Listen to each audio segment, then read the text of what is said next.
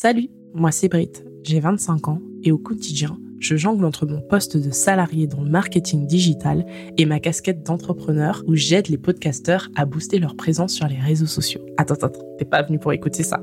On est d'accord. Vas-y, je la refais. Salut, moi c'est Brit et j'ai un aveu à te faire. Je crois que je ne veux pas travailler.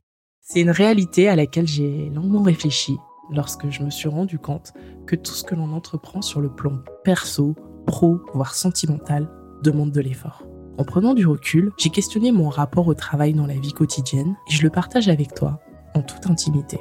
Mais sache que je ne veux pas travailler va au-delà d'une simple remise en question. C'est un état d'esprit. Alors, j'avais aussi envie de mettre en lumière des personnes qui ont transformé cette négation en leitmotiv.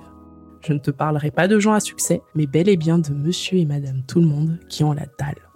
Des jeunes ambitieux, des indépendants, des lanceurs de projets qui sont encore dans le jus, bien connectés à la réalité et qui charbonnent au quotidien pour donner du sens à leur vie.